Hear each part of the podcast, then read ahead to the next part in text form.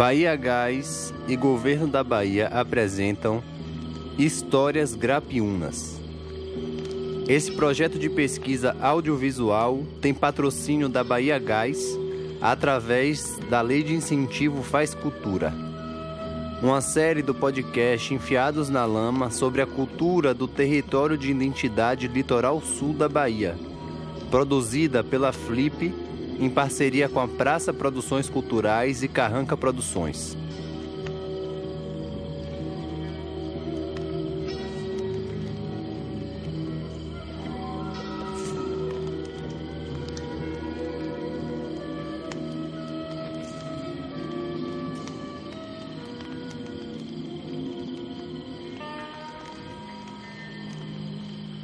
Essa série é indicada para maiores de 16 anos e tem uma proposta sonora imersiva. Se puder, ouça de fone de ouvido.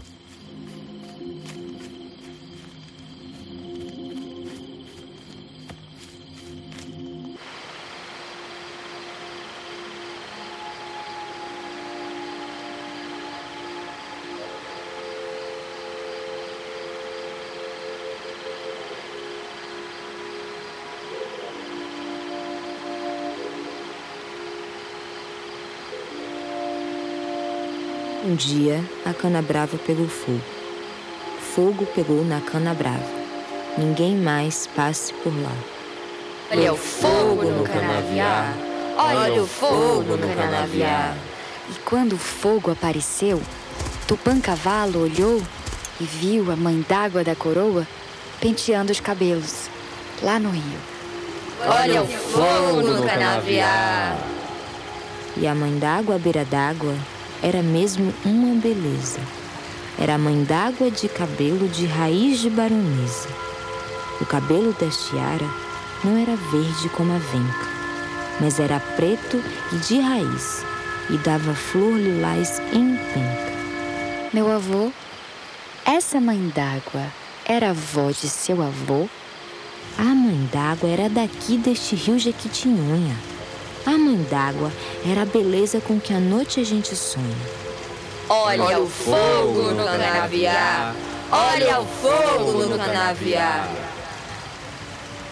E a mãe d'água, à beira d'água, penteava o seu cabelo com um pente de ouro que encontrou no fundo d'água e que brilhava como fogo, fogo danado do canavial. Tupã Cavalo ficou logo apaixonado. Passou junto da camboa e se escondeu na cana brava e pegou a mãe d'água na coroa. Foi daí que nasceu o samba Olha o fogo no canavial. E a mãe d'água gritou muito, mas o bicho a levou para cana brava.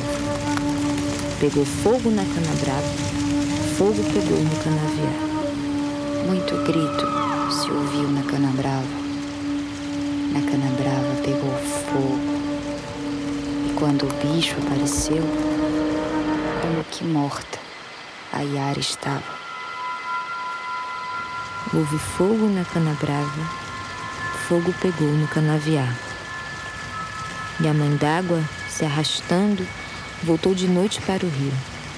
E quando cantou o galo, o rio encheu, alagou tudo e quis levar Tupã Cavalo.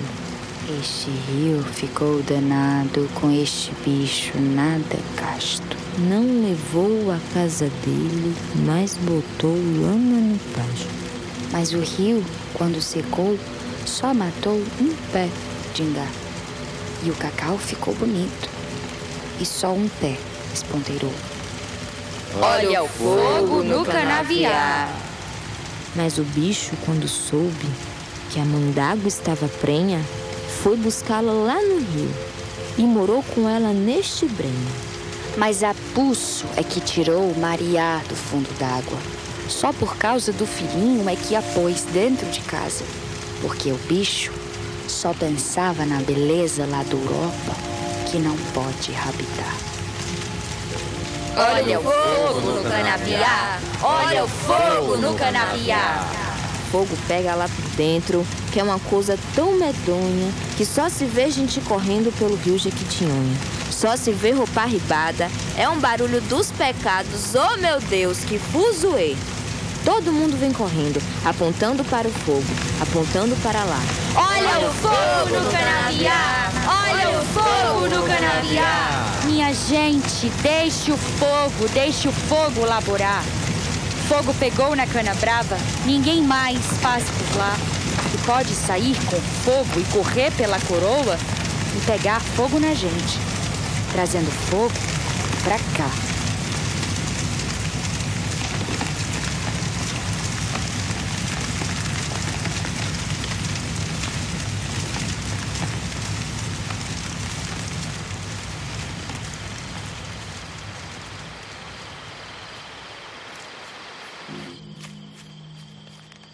Em Belmonte, nas beiras do rio Jequitinhonha, chegou Mondrongo, coração de monstro. Invasor do rio, estuprador de ara, destruidor das matas, matador dos bichos. Maldição que permanece. Coronel de cacau, burguesia local, donos do fruto de ouro, senhores do fruto da fome. O canavial em chamas são memórias sem lastro, histórias rachadas. O branco europeu, com um umbigo no mundo, deixa o rastro de sangue nas terras Brasil. Nasce assim Yararana, filha mestiça das terras da Bahia.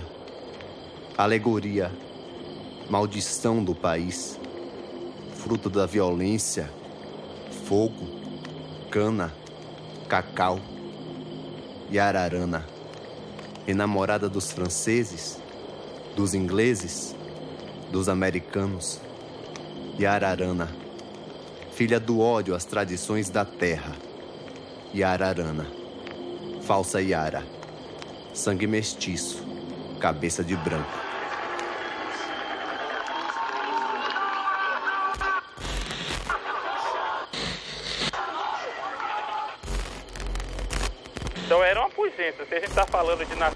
Nesse sentido do grande ciclo de cacau, pode estar bem caracterizado no livro de história dessa forma. Mas também tem uma outra coisa que a gente fala de como é que o imaginário, né, como é a cosmovisão que permeia essa nação grapiúna. Né? Tempos de Murici, cada um cuide de si, que tenha unhas maior que suba na parede, uma, um, um, um, povo que foi trabalhado nessa individualidade, nessa coisa assim bem pequena, em que o comunal, o coletivo não fazem parte, né? que as pessoas não têm uma união em prol do bem comum. Há uma depredação dos espaços públicos muito grande. Você pega a Vitória da Conquista, você pega Brumado, né? você pega algumas cidades do extremo sul, você vê que o povo tem essa vontade de preservar os seus espaços históricos. Você vai Rio de Conta, você sai maravilhado.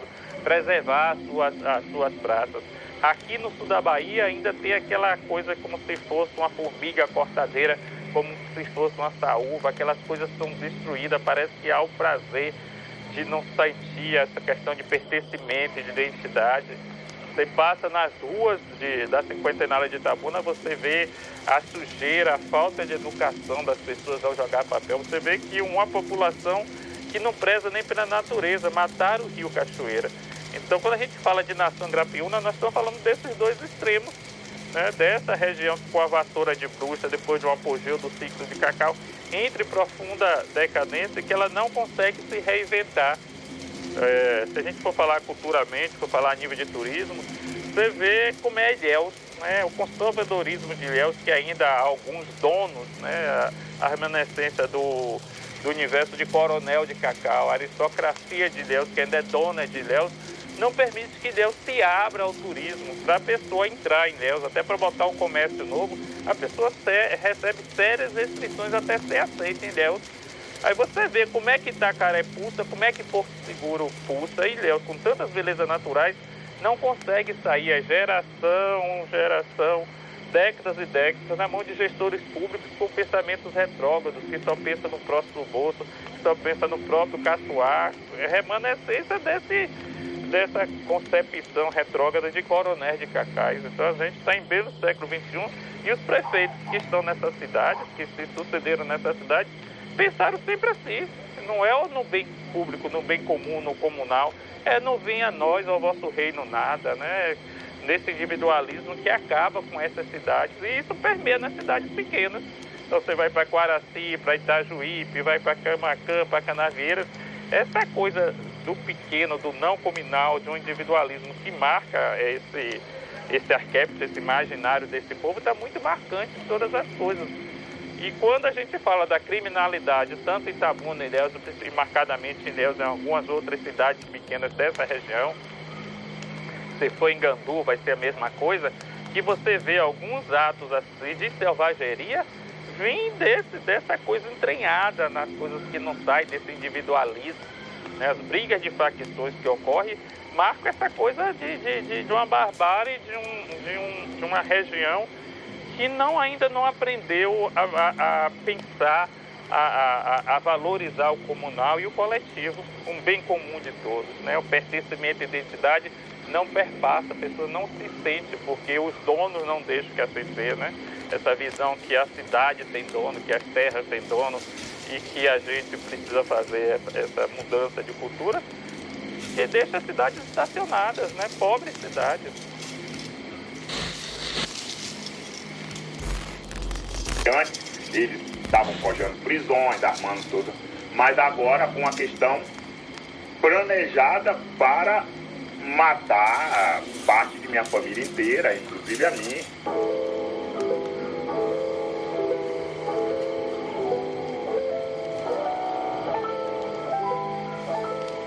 território indígena Tupinambá de Olivença. É um território de 47.750 hectares, onde tem 22 aldeias. Nós somos a última aldeia do território. E nós em uma luta há longo tempo. O Brasil, até fora do Brasil, conhece a nossa luta. É, a gente vem enfrentando perseguições há gerações, né? Há muitos, muitas gerações. Se intensificou muito num tempo de Lula, Dilma e até com a intervenção da, do Exército aqui na região. E mais ameaças sempre continuam. Mas nessa eleição última, já teve no período eleitoral já o discurso de que iriam nos atacar, nós na Serra, porque o pessoal de Guerarema, da cidade de Guerarema, os fazendeiros da região, disse que iria votar com o Bolsonaro, porque o discurso de Bolsonaro era não ter nenhum centímetro de terra demarcada para índio e que ele iria, mesmo as terras demarcadas, ele abriria as terras. Então, a região, os guaranis que votaria fechado com Bolsonaro exatamente porque queria destruir as comunidades indígenas e não queria ver também sem terra com alguma coisa ou quilombola. Então, é uma questão ideológica, o voto contra as, as aldeias, quem luta por direito. E após a eleição, eles começaram a, a, colocar em prática. A discussão era disso, que agora estava com um presidente deseleito e agora eles poderiam fazer o que quiser. Nós já sabíamos também, todo mundo sabe que setores da Polícia Militar e Civil da Bahia, que é favorável ao assassinato, é, votaram em Bolsonaro em, em, peso, dizendo que eles iam ter liberdade para matar e não responder por isso. O, o que a gente estranha, porque assim, tudo que entrou judicialmente, nós, a aldeia, venceu. Então, o, a última cartada que os fazendeiros fizeram entrar com um processo de anulação do território, nós vencemos no STJ de 10 a 0. Nós vencemos com a margem realmente incontestável. 10 ministros votou favorável a nós, a, a aldeia, direito da aldeia ter suas terras e continuar todos os estudos. Pela primeira vez dentro do Brasil, a gente está dizendo assim, não, a polícia se reúne com o fazendeiro e discute como matar uma comunidade praticamente inteira, dizimar uma comunidade por ela ser organizada, ser autossuficiente, não depender do Estado, não depender de ninguém para viver. E por isso o único jeito de vencer essa comunidade é matar todos os líderes familiares. Então isso é uma brutalidade de quem nunca quer ver o pobre, o excluído evoluir porque essa comunidade evoluiu e o que eles têm mais raiva é exatamente isso. Aqui não existe uma pobreza. Aqui você não tem pobreza, aqui você não tem analfabeto, aqui você não tem pedinte, aqui você tem índio de ter a cabeça erguida, ter orgulho, sente honrado de ser índio, não tem vergonha de afirmar que é, não tem medo de nada e nem de ninguém. Isso para eles é uma afronta. Agora está falando que vai ser a Record, através do Tom Ribeiro, que é o âncora do programa, mas em 2014, quem fez isso foi a Bandeirante. O que estaria por trás das invasões, das fraudes, dos assassinatos? Esta empresária que pediu para não ser identificada porque tem medo de morrer, dá um caminho. O objetivo era o que? Arrecadar dinheiro? Era politizar os índios para invasões. Por causa das invasões, dos assassinatos, da falta de cumprimento às ordens de reintegração de posse, essa região, uma das mais bonitas do país, já sofre as consequências. O turismo, aqui em Ilhéus e todas as cidades vizinhas, já está sendo afetado. A Bandeirante entrou no ar, no canal nobre dele, no horário nobre do jornal, botou minha imagem mais de 15 minutos, me acusando de uma série de coisas que eu nunca fiz, o qual nós processamos a Bandeirante, Está o processo em São Paulo, eles se recusam a pagar a indenização e nós exigimos indenização porque eles fizeram uma arruma de acusação arbitrária, botou a nossa, nosso povo todo em risco. Depois que a Bandeirante botou em, a, o, no ar, a, naquele programa duas, duas vezes consecutivo, não tinha nem 10 índios assassinados, na, dois meses depois já tinha mais de 20 índios assassinados. Então quem ampliou o assassinato do Estupinambá e a violência dentro do tribunal foi a, a TV Bandeirante. E ninguém fez isso. Eu denunciei isso dentro do Congresso Nacional no dia que fui preso. Que eu disse que eu estava sendo preso não porque eu tinha cometido, porque a televisão, a Bandeirante, junto com os divulgou para todo mundo que eu era, não era o assassino, mas era quem enfrentava, quem retomava a terra e era falso índio, era falso isso, falso aquilo.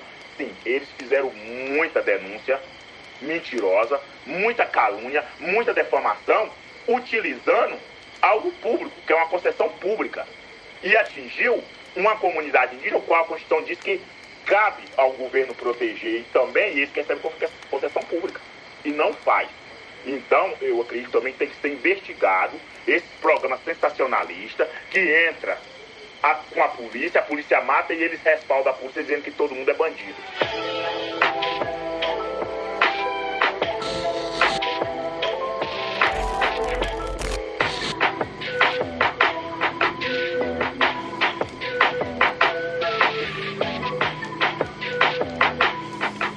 a gente não, não vê por que um governante fala tanta barbaridade sobre quem ele não conhece.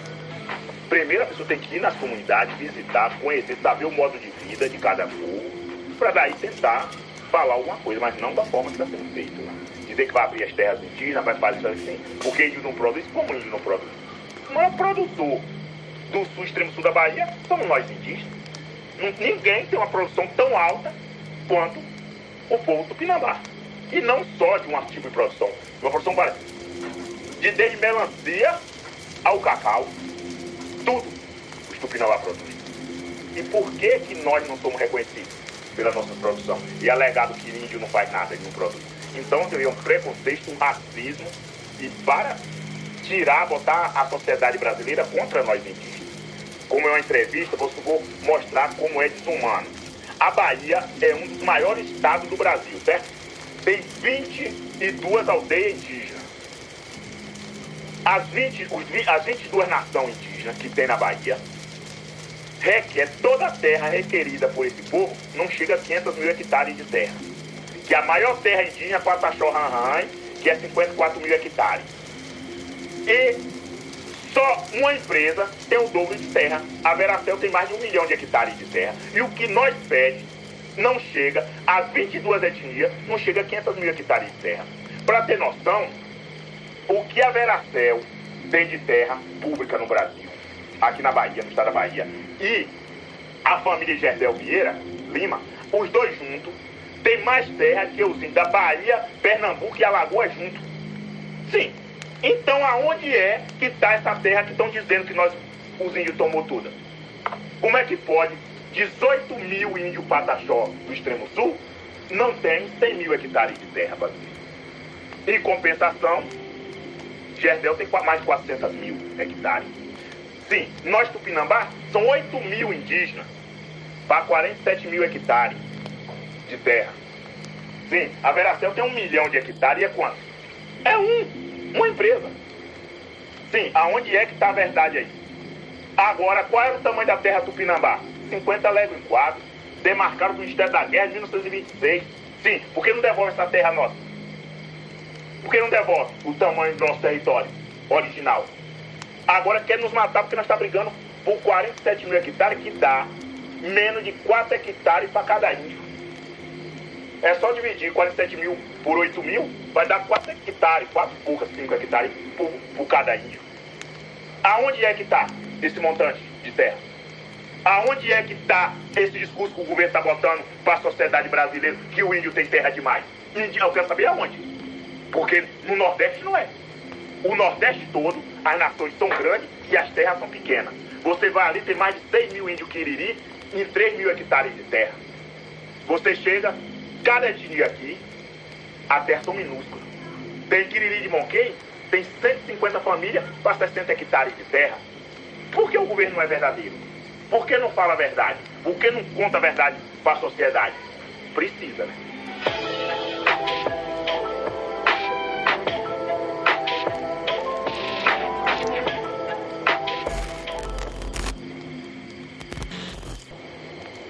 Essa foi a voz do cacique Babal, liderança do povo tupinambá da Serra do Padeiro, ali próximo de Boirarema e de Olivença, em uma entrevista cedida para a mídia Ninja em 2019.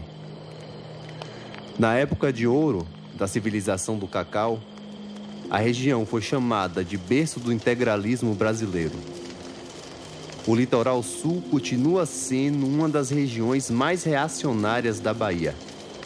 O agronegócio, setor mais atrasado da burguesia brasileira, é uma força imperante na região.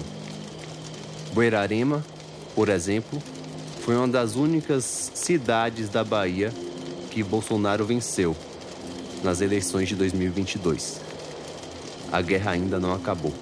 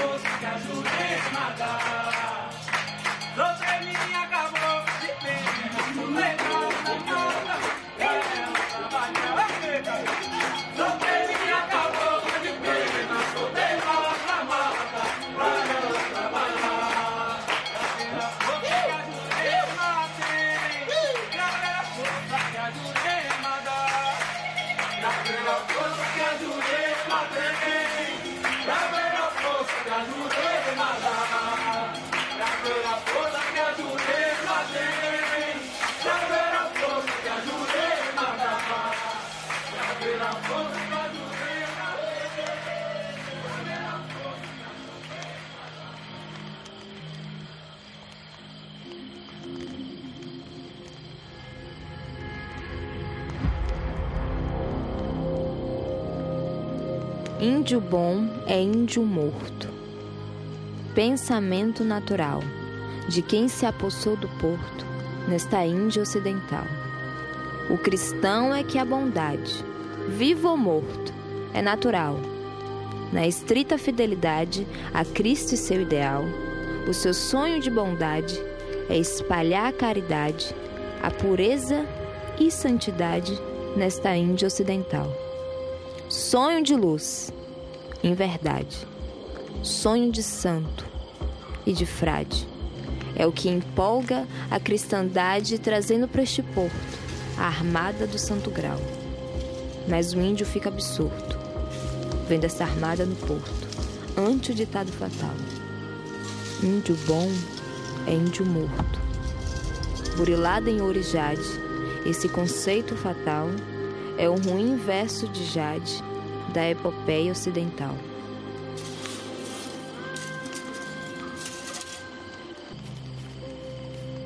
Esse foi o primeiro episódio da minissérie Histórias Grapiunas, Brasil. Direção, roteiro e narração por Gabriel Galego. Produção por Rafael Melo, Júlia Ventura e Ícaro Piton. Leituras dramáticas pelas atrizes Tali Lua e Nicole Leão. Pesquisa realizada por Luca Fernandes, Rafael de Souza, Carlos Ortled, Gabriel Galego e Wenderson Silva. Trilha sonora original, mixagem, masterização e sound design, Giovanni Alaqueto. Nesse episódio, você ouviu trechos dos poemas Yararana e Índio Bom é Índio Morto, de Socígenes Costa, da música Cabocla de Pena, de Alessandra Leão, do discurso de Cacique Babal, realizado pelo Mídia Ninja, trechos da entrevista realizada com Glicéria Tupinambá, trechos da entrevista realizada com Marcelo Lins e da entrevista com Carlos Alabogi. E é isso, galera. A gente deixa aqui os nossos agradecimentos é, ao Duarte Estúdio, a todo mundo que trabalhou e apoiou a nossa pesquisa e principalmente a você que está chegando aqui ao final do episódio com a gente. Para mais informações, quem se interessou sobre o projeto, é, acessem o site na nossa descrição. Um abraço.